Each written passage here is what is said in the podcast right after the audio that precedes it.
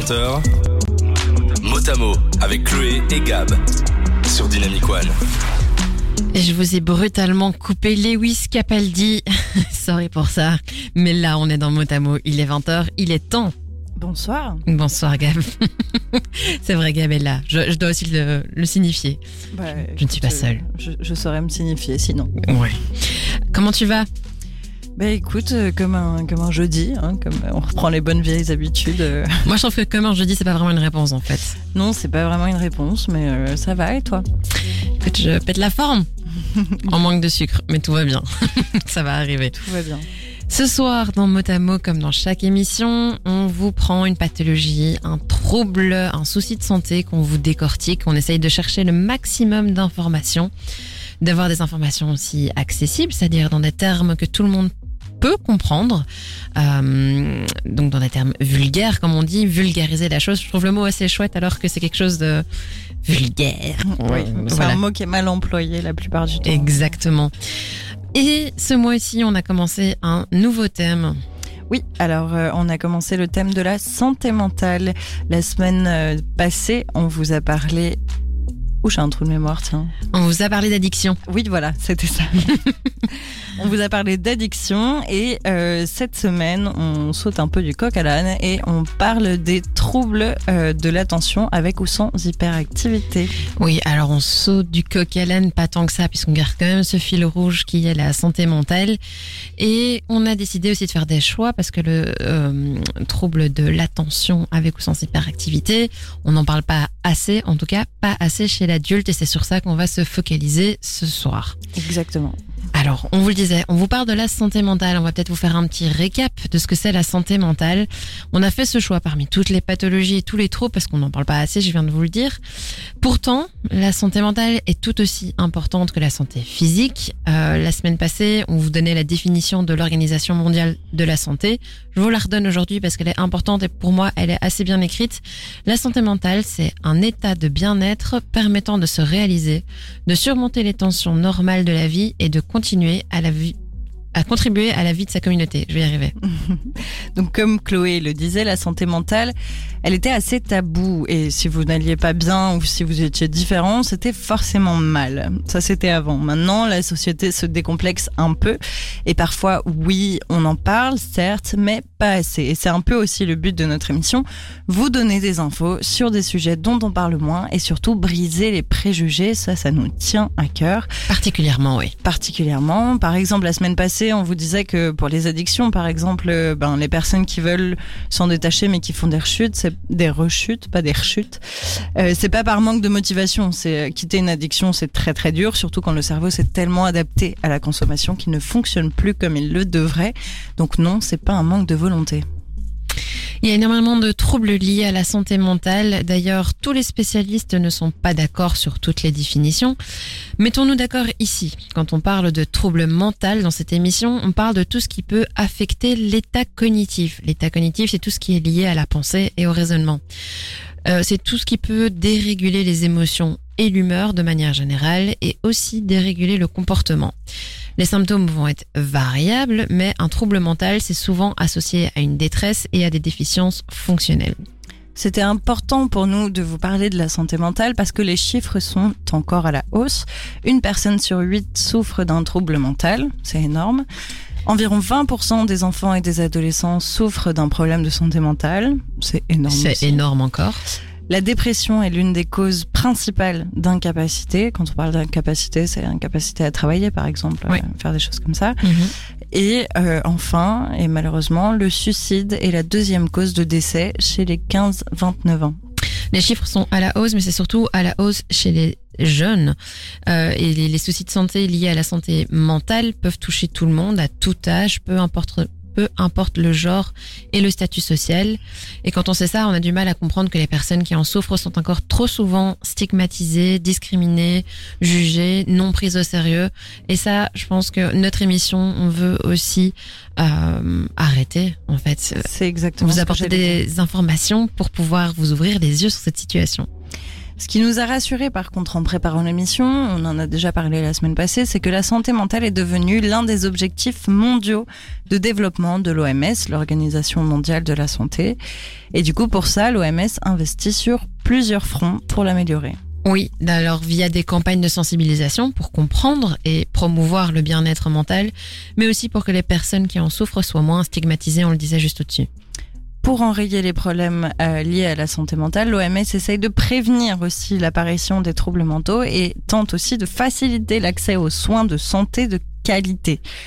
De cette manière, l'écart entre les personnes qui ont besoin d'aide et celles qui y ont accès est réduit. Signifie... Oula, euh, j'allais commencer un mot, mais euh, je vais pas le Il y en a juste un que t'as lancé comme ça Voilà, et tu voulais que je le rattrape, mais ok, je l'ai attrapé, mais C'est ça.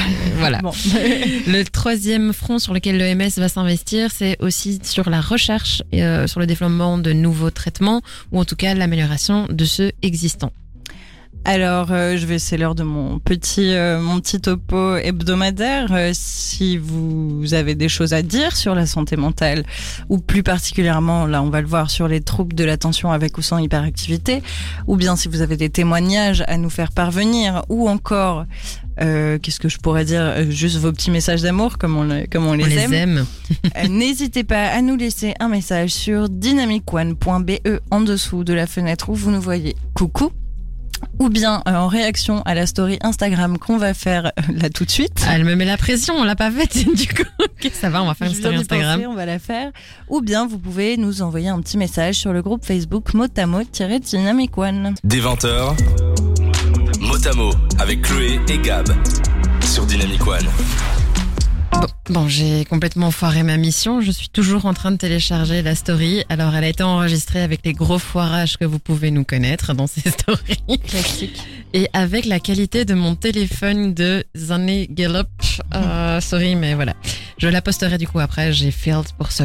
Mais bon, elle sera, pour la prochaine musique, elle sera postée. C'est parfait, c'est parfait. De toute façon, ils peuvent toujours nous envoyer leur message sur dynamicone.be, donc il n'y a pas de souci. J'adore ton côté positif en tout cas, Gab. Franchement, heureusement que tu es là parce que sinon. Alors, on vous parle du TDAH ce soir. Pourquoi TDAH C'est une abréviation en tout cas qui est assez récente. Alors quand je dis récente, c'est 1994. Vous serez peut-être pas tous d'accord de dire que 94 c'est récent, mais je- si, mais si, mais si. c'est mon critère à moi de dire c'est récent 94. Et on va l'utiliser pendant toute notre émission, donc je pense qu'il serait utile que vous la reteniez. Alors, TDA slash H, c'est le trouble déficitaire de l'attention avec ou sans hyperactivité. D'où le slash. Avec ou sans. Euh, du coup, il fait Merci, partie des, pas de souci. Il fait partie des troubles neurodéveloppementaux, développementaux, c'est ça, punaise. Euh, Bien rattrapé. voilà, qui regroupe donc tous les troubles qui présentent des anomalies du développement, comme le trouble du spectre de l'autisme par exemple, troubles du développement intellectuel, troubles spécifiques des apprentissages, etc. Si on vous traduit tout ça, bah en fait c'est les difficultés d'attention, de distractibilité, je vais y arriver ce soir, d'organisation, de planification des stages, de procrastination, etc. Je propose que euh, les auditeurs nous envoient des petits tests de prononciation qu'on répétera trois fois avant chaque, euh, après chaque musique en fait. C'est une très bonne idée. Mais distractibilité, c'est un chouette mot, moi je trouve. Pour.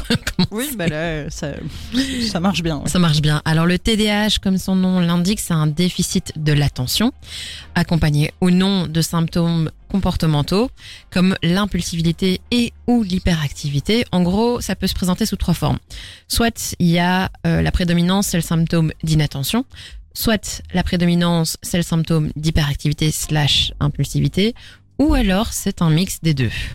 Alors, est-ce que c'est, enfin, je pense que c'est quand même nécessaire de le préciser, mais l'attention, ce qu'on appelle l'attention, c'est la capacité à se concentrer volontairement sur une chose en particulier, un cours, une activité, une réunion, une émission de radio, par exemple. Par exemple. C'est une dimension cognitive. Cognitive, on en a parlé juste avant. Il y a la dimension comportementale aussi, donc l'hyperactivité par exemple, c'est la difficulté à contrôler les mouvements, entre autres, à maintenir une position, empêcher de bouger ou à terminer une action commencée. On parle aussi d'agitation pour l'hyperactivité. C'est par exemple avoir des difficultés à rester en place, comme la position assise pendant toute une réunion ou une émission. Radio, par exemple. Avoir le pied ou les mains qui s'agitent, mais aussi des difficultés à rester debout parfois. Il y a une tendance à bouger en fait qui est énorme.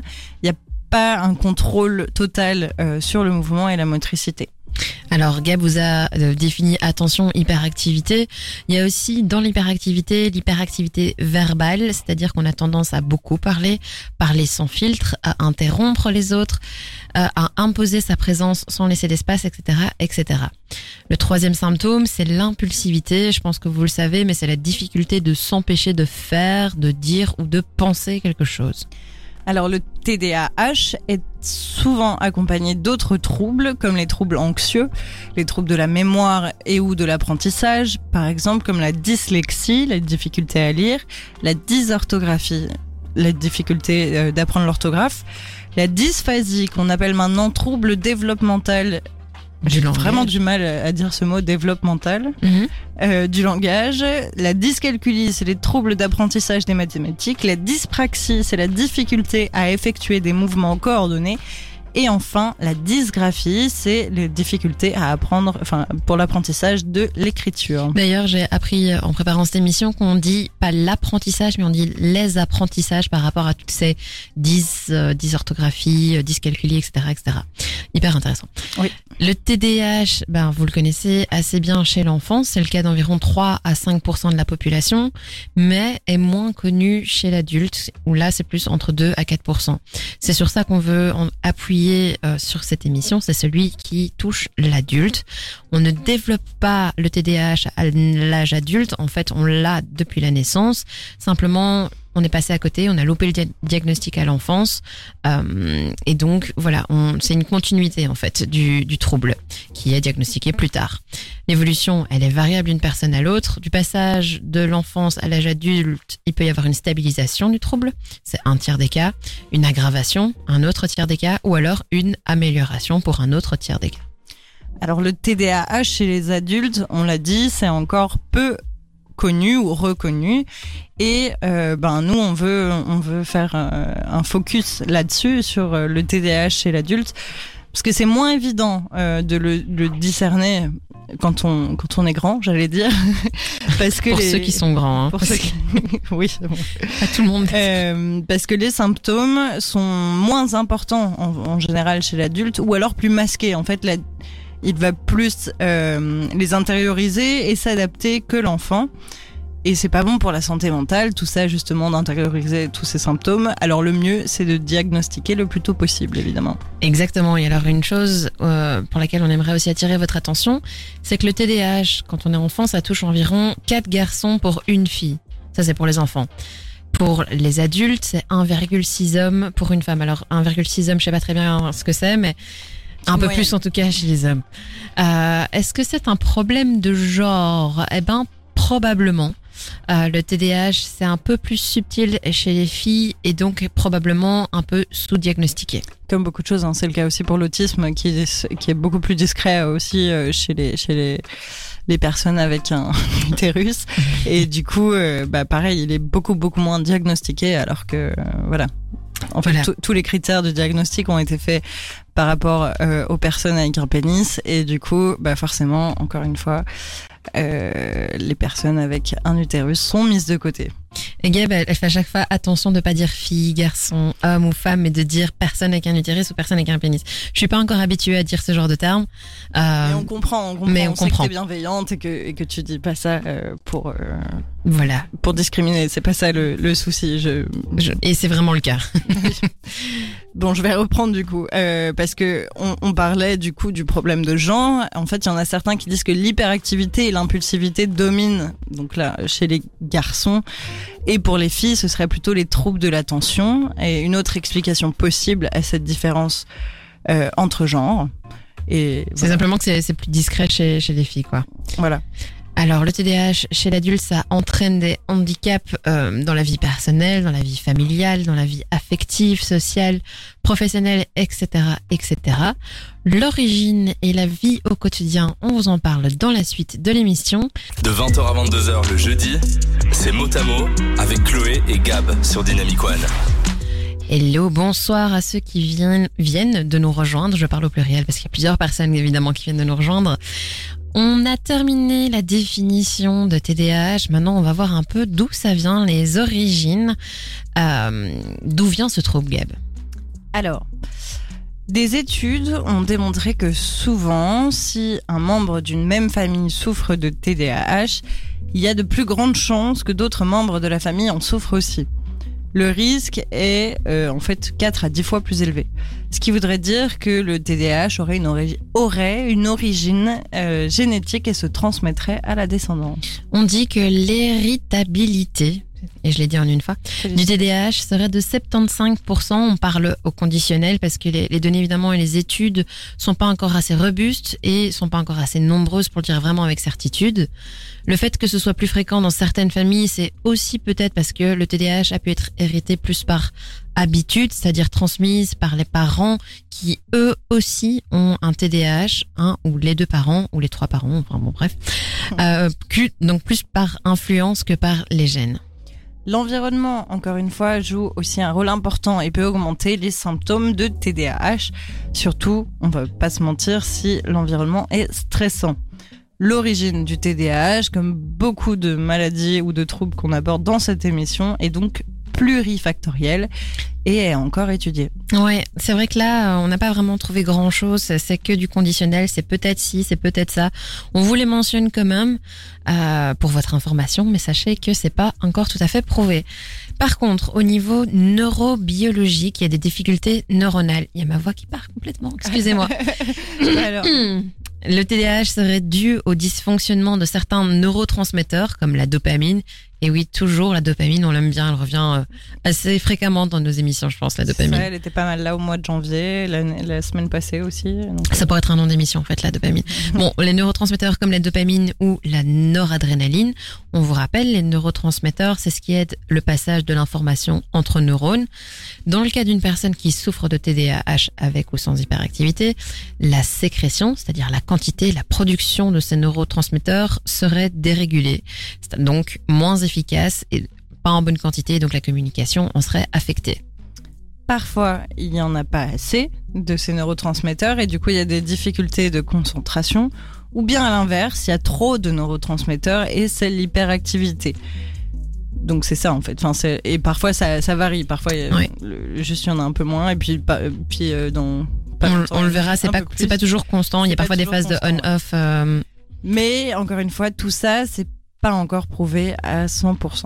Par contre, ce qui est prouvé, et ça, ça a été prouvé par imagerie, c'est que les zones du cerveau responsables de l'attention, de l'organisation, la planification et le contrôle des mouvements, ben, ne fonctionnent pas pareil, en tout cas ne s'activent pas de, de la même manière chez une personne avec et sans TDAH.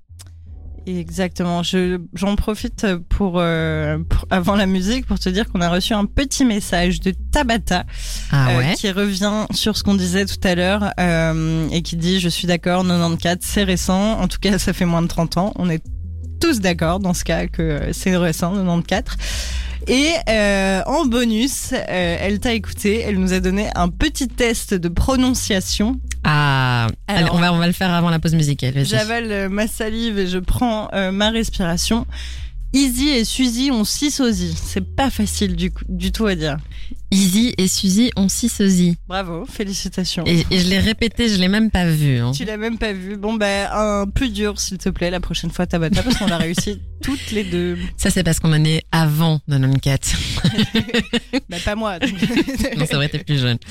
Mais par contre, si vous avez d'autres petits tests de prononciation à nous faire parvenir ou euh, si vous voulez rester sur le sujet du jour, les TDAH, et nous faire parvenir vos témoignages ou vos questions aussi, c'est ça que j'ai oublié tout à l'heure. Si vous avez des questions, on n'hésitera pas à y répondre sur dynamicone.be en dessous de la fenêtre où vous nous voyez. Coucou en réaction à notre story qui a été postée cette fois normalement Elle est faite. Mission sur accomplie. Instagram, euh, Dynamic One BE ou alors sur notre groupe Facebook Motamo-Dynamic One. Merci Gab pour ce rappel. Des 20h, Motamo avec Chloé et Gab sur Dynamic One. Alors une chose importante qu'on vous a pas encore mentionnée depuis le début de l'émission, bah, c'est qu'on n'est pas médecin. On a beaucoup de bonne volonté, on a beaucoup de bienveillance, mais on n'est pas médecin. Donc toutes les informations qu'on vous apporte, on a été les chercher nous-mêmes. Mais je pense que la meilleure source, ça reste toujours d'aller consulter et de leur poser directement vos questions. On peut vous aider, on peut trouver les informations, mais voilà, la meilleure source, c'est la science. Et j'en profite pour dire, euh, ça n'a pas tellement rapport, mais si un peu parce que ça a rapport avec tout, tout ce qui touche la santé. Euh, si vous n'êtes pas satisfait des professionnels de la santé qui vous suivent, n'hésitez pas à changer et demander autour de vous euh, des professionnels qui pourraient vous correspondre à vos amis, à vos, parents, à vos tantes, oncles, à vos collègues. Demandez autour de vous des bons professionnels si ce que ceux qui vous suivent ne vous correspondent pas. C'est hyper important d'être suivi par quelqu'un en qui on a confiance. Exactement. Merci Gab aussi pour ce rappel. On attaque la deuxième partie, les symptômes et la vie au quotidien. Alors, comment ça se manifeste? Il y a trois, on l'a déjà dit, mais on va vous le répéter pendant l'émission. Il y a trois symptômes principaux du TDAH. De nouveau, trouble du de déficit de l'attention avec ou sans hyperactivité. Alors, c'est Bravo, merci. Il y a d'abord le déficit de l'attention, grande surprise. L'hyperactivité, aussi très grande surprise, tout était déjà dit dans le titre, euh, qui peut être motrice ou intellectuelle. Et alors l'impulsivité, on va les détailler une par une. Alors quand on parle d'attention, on parle d'une part de l'attention nécessaire pour traiter longtemps d'une longue période, par exemple lire un livre, regarder une série, suivre un cours, écouter une émission de radio. Ça, c'est ce qu'on appelle l'attention dite soutenue. Il y a aussi l'attention nécessaire pour faire plusieurs choses en même temps, par exemple écouter et prendre des notes en cours, euh, ou lors d'une réunion, ou euh, euh, je sais pas, écrire un texto pendant qu'on parle à, à quelqu'un en même temps. Ça, c'est l'attention divisée. Et enfin, il y a l'attention nécessaire pour choisir une action parmi d'autres. Par exemple, écoutez votre ami. Bah, c'est ça en fait ce que je viens de dire. Alors, excusez-moi. Écoutez votre ami. Euh, non, c'est pas pareil. Pardon. Non, c'est pas pareil. C'est pas pareil. Tu dois te focaliser sur une chose, mais il y a plein de distractions autour. C'est ça. Par exemple, écoutez votre ami alors que vous êtes dans un café ou un bar avec plein de distractions possibles. Ça, c'est ce qu'on appelle l'attention sélective. Donc, attention soutenue, attention divisée et attention sélective. Par rapport à l'hyperactivité, on parle d'hyperactivité motrice. Bon, ça, c'est l'agitation permanente, une nervosité, une incapacité à l'immobilité, mais il y a aussi, on le disait, l'hyperactivité intellectuelle. Et l'hyperactivité intellectuelle, elle peut être tout aussi épuisante parce que c'est qu'on a plein d'idées tout le temps avec un flux un peu incontrôlable. Et enfin, le troisième symptôme qu'on connaît moins, c'est l'impulsivité, c'est-à-dire la difficulté de s'empêcher de faire, de dire, de penser, de ressentir quelque chose. En fait, on se pose pas vraiment la question, la plupart du temps, ça vient tout seul, quelque chose d'impulsif. Voilà, tout simplement. Et alors tous ces symptômes peuvent aussi parfois s'inverser. Euh, pour l'attention, euh, les troubles de l'attention, bah il y a l'hyperfocalisation dont on parlera après. Euh, le brain freeze, donc c'est l'incapacité de faire quoi que ce soit. C'est l'inverse de, de l'hyperactivité. Euh, et le, la procrastination, c'est un petit peu l'inverse de, de l'impulsivité. Mais tout ça, on le détaillera un petit peu plus tard. Exactement. À nouveau, comme on vous le disait dans l'intro, le TDAH est moins connu chez l'adulte. L'adulte, par, pardon, ma voix part, donc j'essaie de faire un gros effort d'articulation, mais peut-être trop, du coup ça part en, en cacahuète. Alors une des raisons pour lesquelles euh, c'est moins connu chez l'adulte, c'est parce qu'elle est tout simplement moins visible. Par exemple, un enfant qui est dit hyperactif sera rapidement soupçonné de TDAH. Par contre, un adulte hyperactif comme moi, c'est quelqu'un qui aime faire plein de choses et on va pas directement penser au TDAH. Il y a aussi le fait qu'en grandissant, l'hyperactivité physique ou motrice peut diminuer hein, euh, en grandissant du coup. Il reste entre guillemets plus que l'hyperactivité intellectuelle, l'impulsivité et les troubles de l'attention chez l'adulte qui sont pas si faciles à mettre en évidence. Enfin, une autre raison pour laquelle le TDAH est moins connu chez l'adulte, c'est que pour 60% environ d'entre eux, bah, ils arrivent à gérer finalement leur TDAH et donc avec, en grandissant, s'ils peuvent grandir comme moi, euh, en grandissant, ils apprennent à gérer, ils s'adaptent, ils trouvent des astuces euh, et finalement, ça ne se voit plus. Alors, ce qu'il faut retenir, donc les signaux sont un peu différents entre enfants et adultes. Ils évoluent selon l'âge, mais aussi selon la personnalité, les comorbidités. Les comorbidités, c'est quand il y a un autre trouble ou une autre maladie distincte qui coexiste euh, chez une même personne. Ça peut aussi évoluer en fonction du contexte familial, professionnel, etc. Ces symptômes, ils sont pas constants, c'est ce qu'on expliquait. Il y a parfois des phases, bah, par exemple de brain freeze ou justement d'hyperactivité. Leur intensité va aussi varier dans le temps et selon l'environnement dans lequel euh, ils sont. Ils vont aussi être différents en fonction des personnes. Encore une fois, chaque trouble est unique, donc se manifeste pas toujours de la même manière. En effet. je voulais je, je, je sais, Oh là là, je ne sais pas si tu veux rajouter quelque chose. Bah non, mais j'étais en train de regarder juste avant que tu termines ta phrase si on avait des petits messages, mais toujours pas. N'hésitez pas à nous en envoyer. Je referai le topo plus tard parce que vous savez comment on fait pour nous envoyer des messages. T'es trop bien. De 20h à 22h le jeudi, c'est Motamo avec Chloé et Gab sur Dynamic One.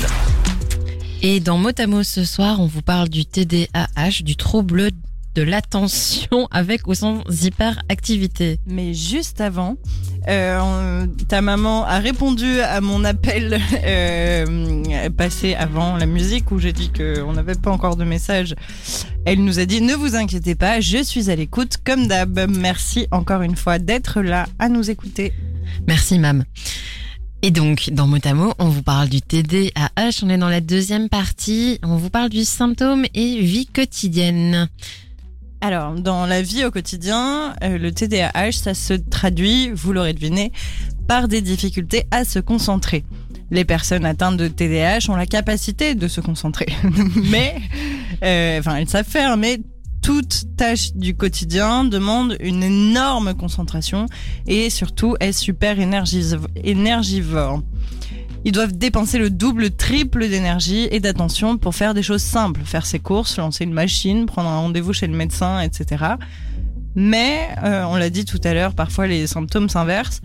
Et du coup, parfois la personne peut avoir des épisodes d'hyperproductivité, mais en général, c'est épuisant, les épisodes d'hyperproductivité. Souvent chez l'adulte, euh, avec le TDAH, ça peut, ils peuvent commencer une action mais pas la finir. Elle est assez ou il est assez éparpillé ou dispersé. Et au plus il y a des choses à faire en même temps, au plus ça va prendre du temps pour les réaliser. Il y a une grosse difficulté à prioriser et hiérarchiser les tâches à faire. Et les conséquences, bah, elles vont s'aggraver au plus les responsabilités sont grandes. Tout ça, ça va créer ce qu'on appelle une surcharge de la mémoire de travail et ça peut mener au burn-out. Ces difficultés à hiérarchiser un grand nombre de tâches peuvent aussi faire sentir à la personne qu'elle est dépassée et dans ce cas, elle sera plus capable de faire aucune des autres tâches en fait. C'est ce qu'on appelle le brain freeze un peu. Ok. Euh, un adulte atteint de TDAH est souvent aussi en recherche de ses affaires plusieurs fois par jour. Tout le monde peut avoir des oublis, ça arrive. Euh, tout le monde peut perdre son attention, mais quelqu'un qui souffre de TDAH, c'est récurrent et c'est tout le temps. C'est aussi les oublis, des oublis de rendez-vous, des oublis qu'on a laissé le fer à repasser allumé, oubli de ses clés sur la porte, etc. En fait, tout ce qu'on oublie de tout ce qu'on faisait avant d'être distrait. Et avec tout ça, vous pouvez comprendre qu'il y a quand même des grands risques. Par exemple, si on laisse le fer à repasser allumé, quand il va le retrouver, il y aura peut-être des conséquences en fait. C'est ça. Alors au niveau de l'hyperactivité, euh, ça va pousser la personne qui en souffre à tout le temps être en activité, comme son nom le dit.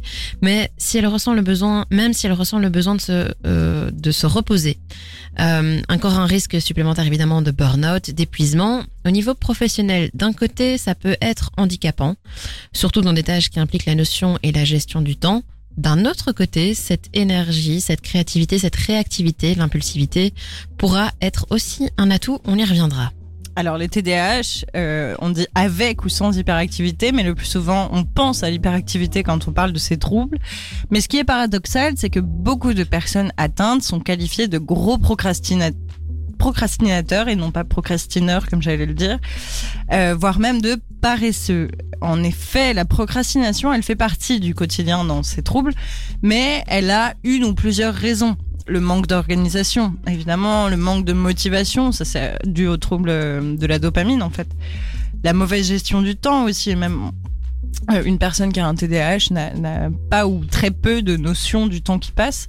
Euh, il y a aussi le manque de maîtrise de soi, etc., avec l'impulsivité. Tout ça, ben, on le sait, c'est pas de la paresse. En fait, les personnes atteintes sans le savoir, surtout, peuvent avoir du mal à justifier leur procrastination et sont ainsi stigmatisés. Aussi, une personne qui est hyperactive peut amener à mettre les autres sous pression et exiger que les autres agissent au même rythme qu'elle. Ou bien, sans hyperactivité, elle peut se sentir incomprise, ne pas savoir pourquoi son rythme est différent.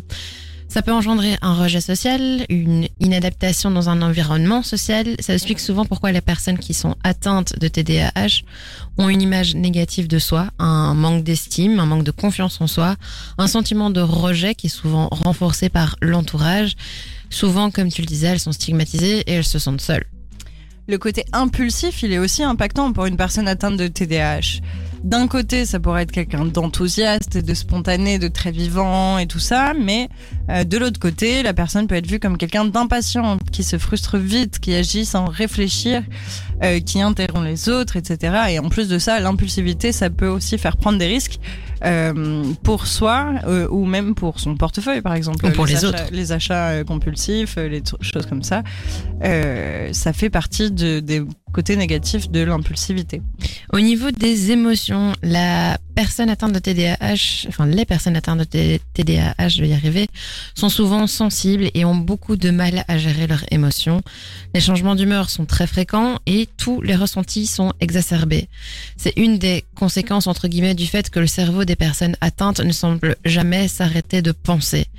Les autres conséquences de ça, eh ben, elles sont nombreuses et les symptômes de TDAH sont très variés. Une mauvaise mémoire à court terme ou concernant ou une bonne mémoire mais concernant des choses qui ne les intéressent absolument pas. Des épisodes d'absence où la personne est dans sa tête, une grosse incapacité à faire des choix et à prendre des décisions. Il y a aussi encore une fatigue intense euh, due, au- euh, due à la concentration et tout ça, même après avoir beaucoup dormi. Être facilement dépassé par trop de stimulation, par exemple des sons, des lumières, des distractions, etc. Euh, des épisodes d'incapacité même, c'est ce qu'on disait juste avant, le brain paralysis ou le brain freeze, c'est quand euh, le cerveau, entre guillemets, refuse de fonctionner. Euh, on a aussi des épisodes d'hyperfocus, c'est-à-dire de concentration extrême sur une activité ou un sujet qui est bien souvent abandonné par la suite. Une très mauvaise notion du temps qui passe ou du temps nécessaire à faire quelque chose, un désintérêt rapide, un ennui facile, une impatience, etc. J'en profite pour regarder si on a... Oui, a un petit message de Xav qui nous dit toujours présent aussi. Vous êtes top. Merci beaucoup pour ton message. Ça fait plaisir. Merci Xav. Je crois qu'il y a une petite concurrence entre Xav et ma mère.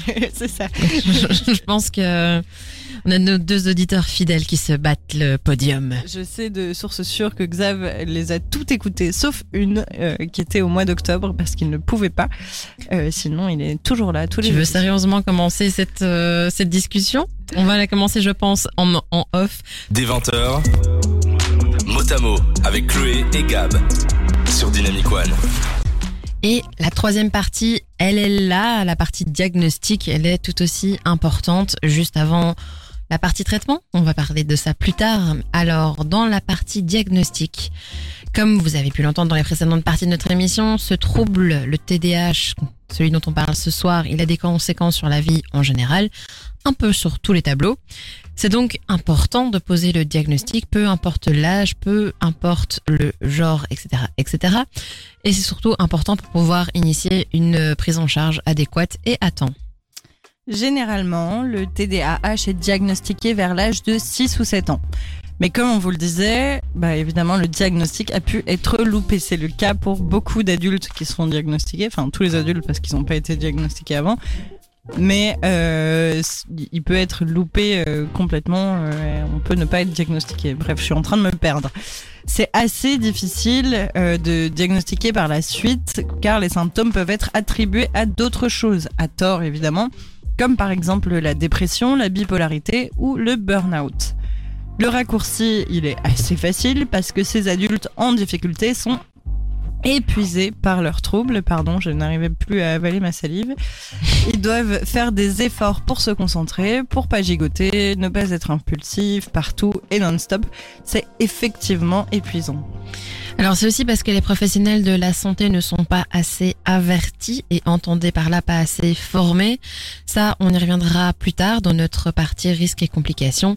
Mais concrètement, comment est-ce qu'on pose le diagnostic? Alors, pour poser le diagnostic, il faut aller voir un neuropsychologue ou un psychiatre. Le TDAH ne peut pas être diagnostiqué par une prise de sang, vous vous en doutez, ni par une imagerie. C'est en fait un peu subjectif. En gros, le diagnostic est uniquement posé sur base de l'examen fait par un spécialiste. On peut encore vous dire que le DSM5, donc le DSM5, c'est le manuel diagnostique et statistique des troubles mentaux. Eh bien, ce manuel, cette bible, euh, liste des critères qui peuvent être utilisés pour poser le diagnostic. Comme toujours, nous, on n'aime pas trop le DSM5. Oui, il, est, il enferme un petit peu dans, dans des cases. Mais bon, on en a déjà parlé, on, en reparlera certainement. Par contre, du coup, comment le spécialiste va poser le diagnostic? Eh ben, il le posera euh, sur base d'une évaluation clinique approfondie.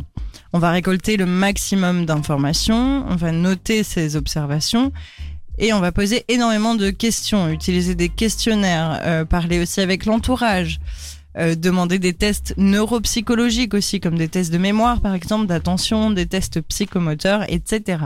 Alors le spécialiste qui pose le diagnostic, il doit quand même être vigilant parce que certains tests peuvent, entre guillemets, rentrer dans la normale, alors que la personne présente réellement des troubles de l'attention et ou de l'hy- de l'hyperactivité. Rappelez-vous aussi que l'intensité des symptômes n'est pas toujours constante. Parfois ils sont là, parfois ils sont un peu moins présents. Dans certains tests, certains, certains résultats peuvent aussi apparaître anormaux. Alors qu'en fait, euh, c'est dû à un état de stress ou un état de fatigue et la personne qui passe ces tests n'a en fait pas de TDAH. Donc, le spécialiste doit être formé, mais doit aussi être hyper vigilant et tout dépendra du moment de quand ils sont faits pour la personne. Oui, c'est le problème euh, du DSM5 par exemple. Il y a des critères mais qu'on peut pas tout le temps remplir et quand on les remplit pas, ça veut pas dire qu'on n'a pas le trouble, etc. C'est pour ça qu'on n'est pas fan du DSM5.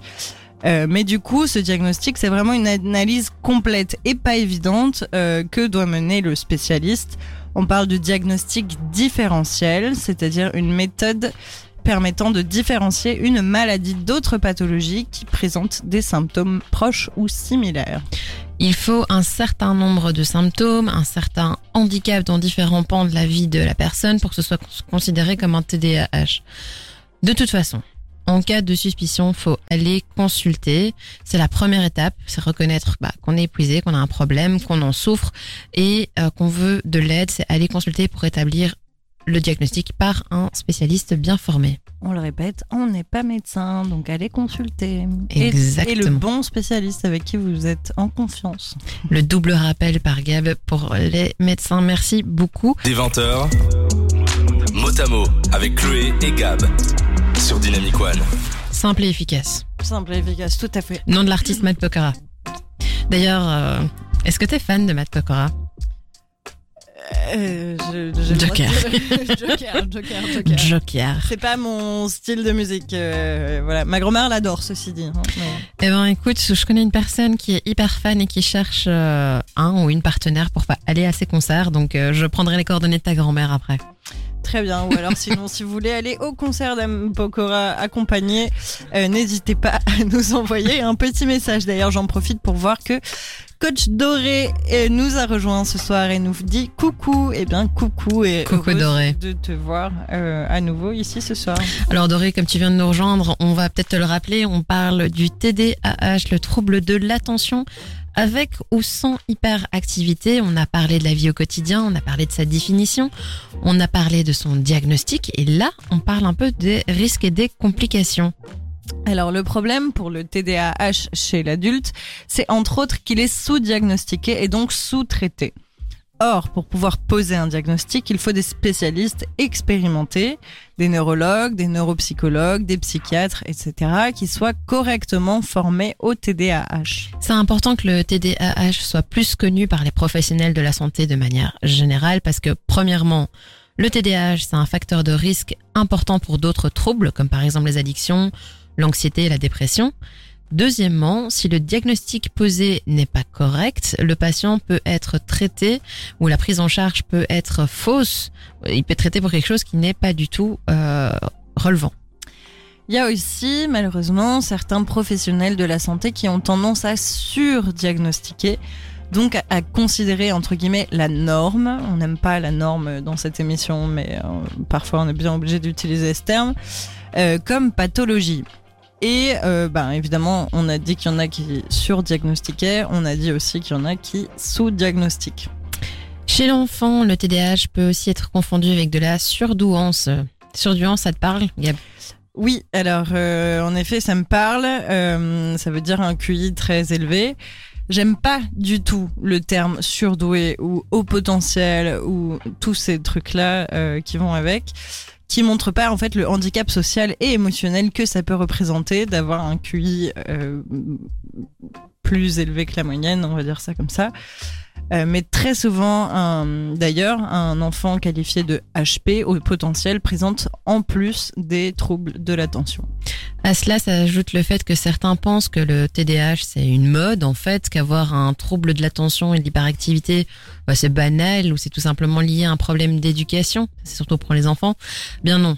Euh, dire ça c'est un culpabiliser les parents, inutile, les parents ou les proches, et deux c'est décrédibiliser les spécialistes.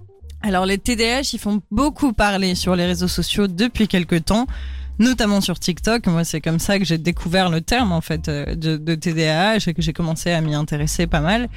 Euh, et notamment euh, grâce à des vidéos où les gens disent ah bah si vous avez ces symptômes bah, vous avez sûrement euh, le, le TDAH et ça c'est un peu dangereux parce que du coup de plus en plus de personnes s'auto-diagnostiquent ce qui décrédibilise aussi un petit peu les troubles et les patients qui en souffrent vraiment.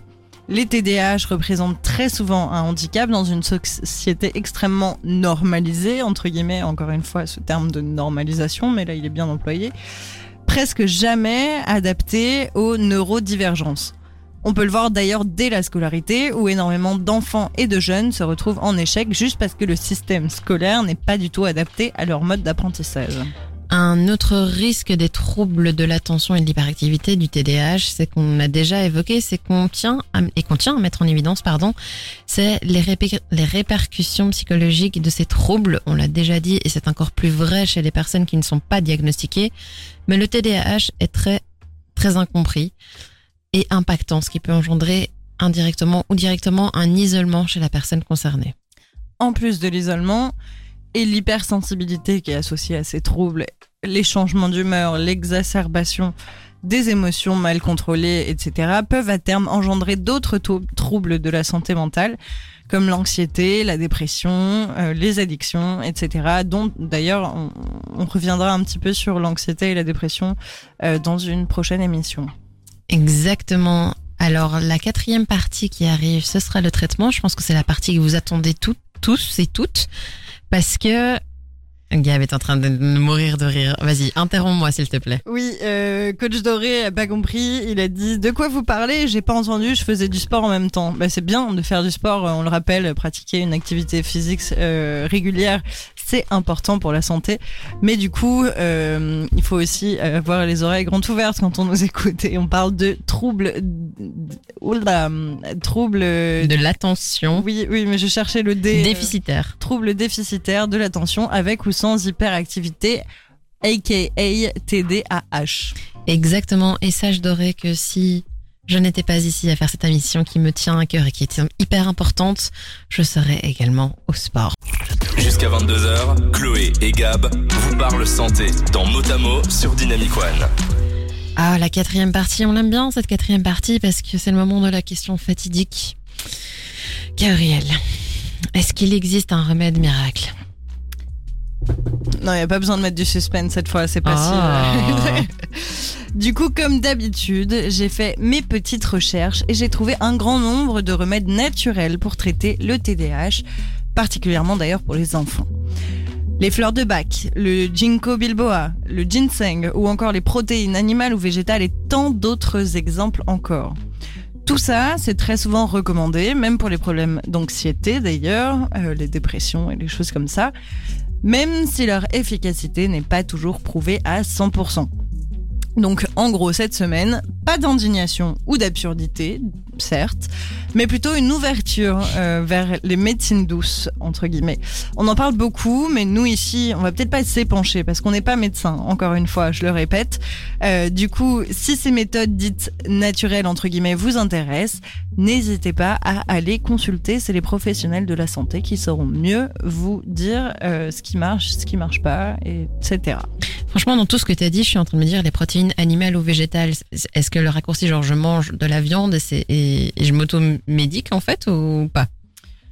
Euh, J'irai peut-être pas jusque-là. Bon, je suis pas rentrée dans les détails en parlant des protéines animales et végétales. Euh, il recommandait certains aliments particulièrement parce que il y a, bon, je l'explique très très très grossièrement euh, avec mille raccourcis, mais en fait, les, les, les- la production des neurotransmetteurs, elle est euh, stimulée par certains, certains, certaines substances qui sont euh, notamment euh, contenues dans les protéines, etc. Enfin, je pense que c'est des très hauts raccourcis. Je suis pas hyper sûre de ce que je dis là tout de suite. Le mieux, c'est quand même d'aller consulter. Et c'est ce que je vais aller faire. C'est ce que je vais aller faire. D'ailleurs, tu nous as sorti le nom de plantes, etc. Je, le cours de botanique, ça, ça, ça me parle. Tu connais pas le ah bon, les fleurs de bac, c'est hyper Non. connu. C'est de, des fleurs, du coup, je ne t'apprends rien. Euh, moi, je sais que c'est beaucoup recommandé, notamment pour euh, les, les crises d'angoisse. Euh, pour l'avoir testé, ça, ça marche quand même. Écoute, euh, j'irai me renseigner. C'est le but de cette émission aussi. Ça marche même sur moi-même, comme quoi. Je suis moi-même l'exemple de ce qu'il faut faire. J'aurais pu aussi euh, évoquer le CBD qu'on a déjà évoqué dans d'autres euh, dans d'autres Ouais, émissions. Effectivement. Euh, mais voilà, encore une fois, il n'y a pas encore assez d'études, je pense, et surtout, on n'est pas médecin. Donc, si toutes ces méthodes-là vous intéressent, allez consulter. Alors plus sérieusement, le TDAH, ça fait partie des troubles ou des maladies dont on ne peut pas vraiment traiter la cause, mais on peut traiter les symptômes. On ne guérit pas du TDAH, mais on peut vivre avec et même vivre bien. Il existe d'abord un traitement médicamenteux qu'on appelle psychostimulant et pour lequel le dosage doit être assez surveillé. Pour rappel, le message entre deux neurones, donc les cellules du système nerveux, se fait grâce à des neurotransmetteurs, on l'a dit, comme la dopamine. Ces neurotransmetteurs se transmettent de neurone en neurone au fur et à mesure de l'influx nerveux et facilitent la communication. Est-ce que tu peux nous définir l'influx nerveux euh, L'influx nerveux, c'est le message à faire passer. Très bien. Pour une personne atteinte de TDAH, la dopamine, entre guillemets, diminue de neurone en neurone car elle est en partie recaptée par ces mêmes neurones. Et donc la communication est moins bonne et se traduit par une difficulté à se concentrer et se contrôler. Alors, le rôle des traitements, le rôle des psychostimulants, c'est d'améliorer la communication nerveuse. C'est-à-dire qu'on va essayer de limiter les pertes de dopamine entre les neurones et permettre d'avoir de la dopamine jusqu'au bout du message, jusqu'au messager, jusqu'au au terminal.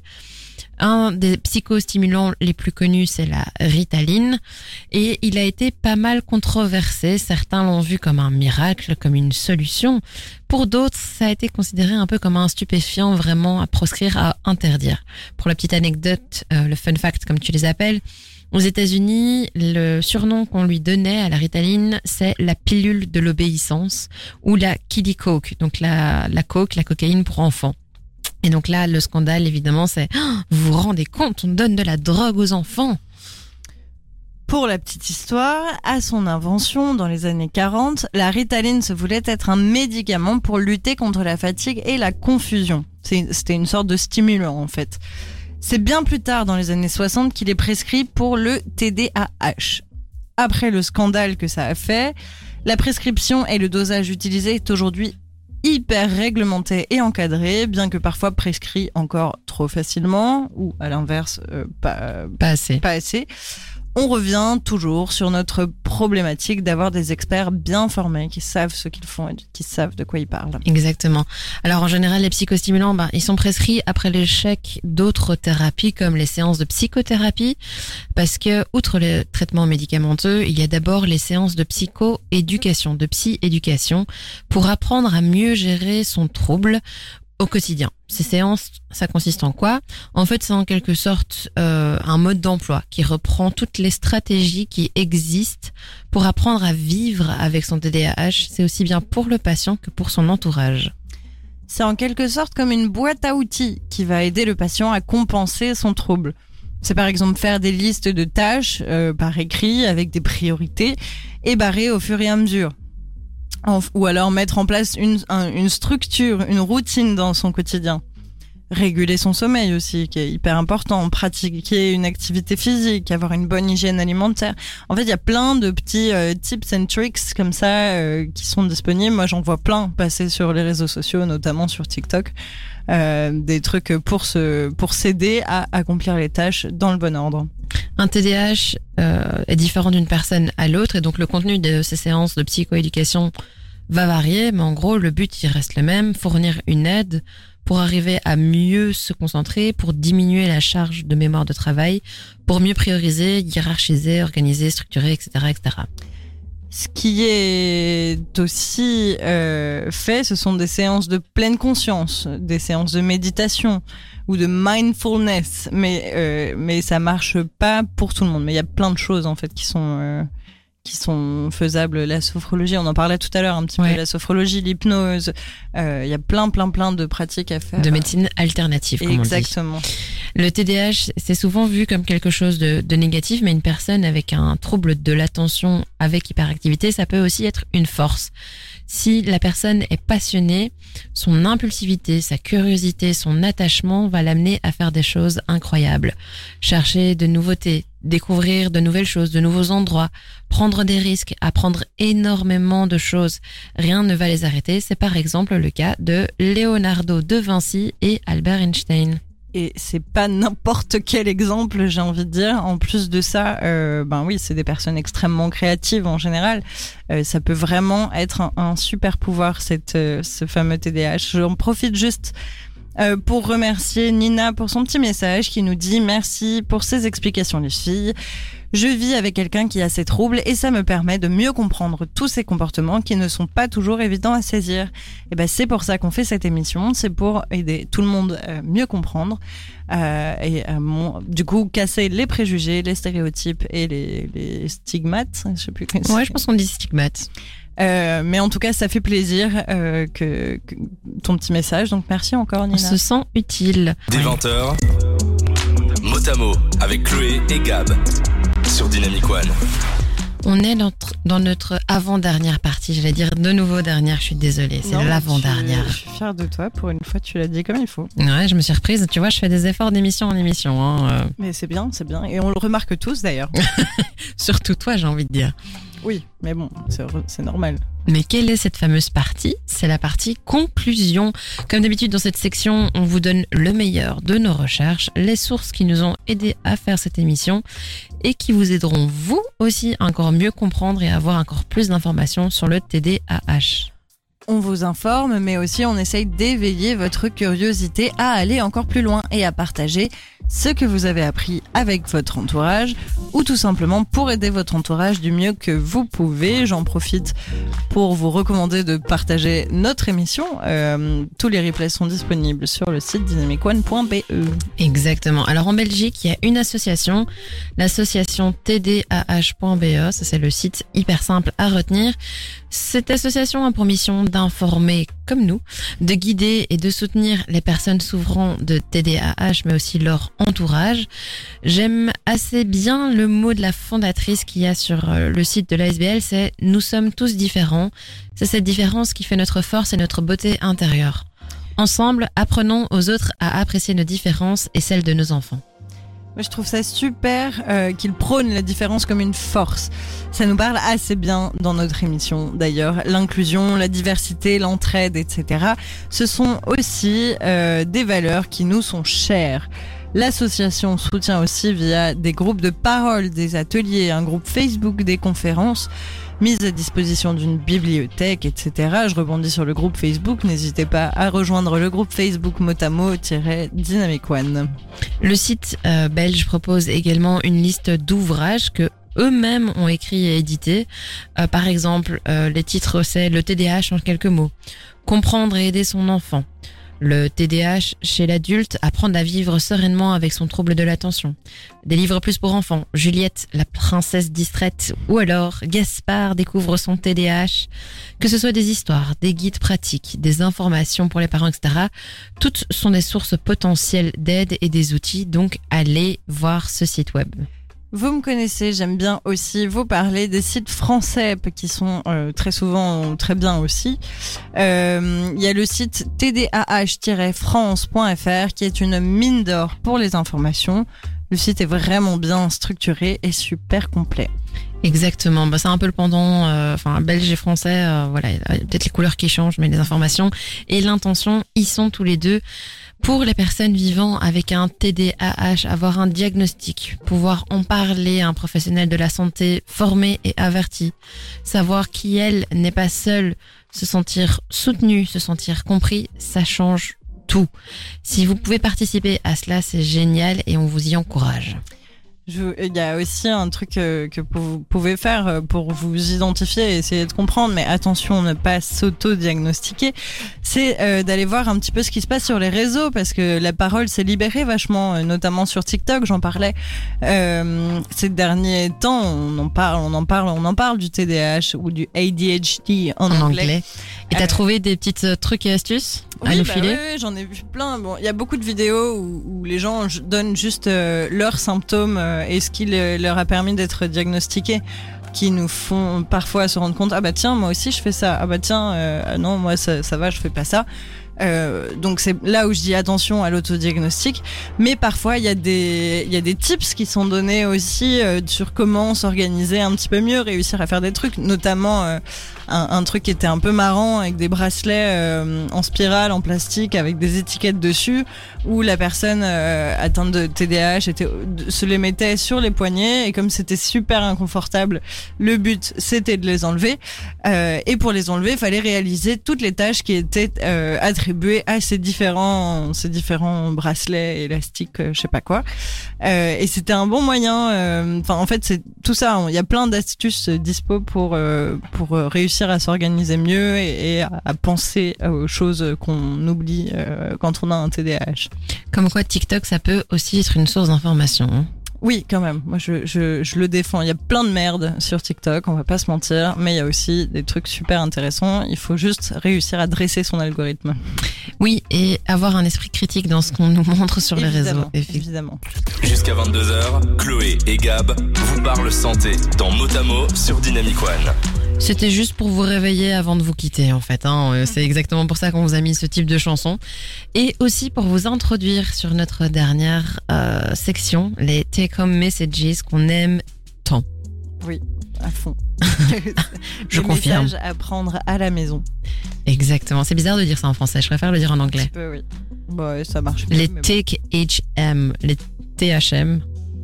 Les THM. Les... Non, on va, on va rester Ouais. avec take-home messages. Je pense que c'est le meilleur terme. Oui. Du coup, quels sont-ils Les voici? Je te laisse commencer, Gab. C'est la société qui n'est pas adaptée. Plein de solutions existent. On apprend à vivre avec les TDAH. Des traitements existent. Parlez-en autour de vous. Entourez-vous. Vous êtes capable de grandes choses. Et vous n'êtes pas seul. Pardon, j'ai rigolé parce que j'ai vraiment dit ça. De grandes De grandes choses. choses. Mais vous, vous l'êtes vraiment. Hein. On l'est on l'est tous, avec ou sans TDAH, on est tous capables de grandes choses. Exactement. Bon, et de simples choses aussi, comme aller se coucher, par exemple. Oui, ça c'est une très belle euh, transition pour dire au revoir. euh, Exactement. Tu vois le professionnalisme euh, dans Magnifique, ce que je fais magnifique. Et Mhm. alors du coup, j'en profite. Si euh, vous venez d'arriver alors que nous, on va se coucher, comment vous faites si vous, vous avez loupé notre super émission sur les, les troubles de l'attention, avec ou sans hyperactivité? Eh bien, tout simplement, vous attendez un jour ou deux, je sais pas exactement quand, vous pour pouvoir écouter le replay que je vais mettre en ligne sur dynamicone.be. Et si c'est trop long d'attendre un ou deux jours, vous pouvez toujours écouter nos autres émissions qui sont là depuis le début. Exactement, merci Gab en tout cas pour ces replays. Alors ils sont disponibles sur le site de Dynamic One, mais également ils le seront sur Spotify. Oui, tout Pour à fait. ça, n'hésitez pas à nous suivre sur les réseaux sociaux. On pourra vous partager le lien plus facilement ou vous mettre le lien dans une story peut-être prochainement pour Ouais. vous teaser la disponibilité des épisodes. Parce que Gab fait ça d'une main de maître, de maîtresse d'ailleurs, si je le mets au féminin. Je, je prends plaisir à les, à les monter pour vous, mais moi, la personne que je voudrais remercier, euh, c'est vous- déjà c'est vous, chers auditeurs. Merci de nous avoir écoutés ce soir, mais merci à Chloé, euh, surtout pour, sans qui cette émission n'aurait pas été possible. Euh, plein de merci ce soir. Euh, Trop de merci, merci à trop, toi. trop de merci. En tout cas, j'espère que vous avez apprécié cette émission. Et tenez-vous prêts parce que dans les prochaines semaines, il y aura peut-être un peu de changement, mais on va vous faire une émission et on aura un expert qu'on va d'ailleurs aller interviewer demain. Euh, Et c'est un expert. Donc, la prochaine émission sera vraiment intéressante. Si vous avez des questions par rapport à la santé mentale, profitez-en, posez-nous des questions via le réseau, via euh, Dynamic One. On est là, on va essayer d'y répondre. On pourra lui poser directement les questions. Aussi, ce sera hyper intéressant. Exactement, sur euh, Instagram Dynamic One BE, sur le groupe Facebook Motamo-Dynamic One. Merci Gab pour ce dernier rappel et là, il est temps de dire au revoir. Eh bien, écoutez, merci à toi, Chloé, et passez tous une excellente soirée. Moi, je vous souhaite un bon appétit et une bonne nuit.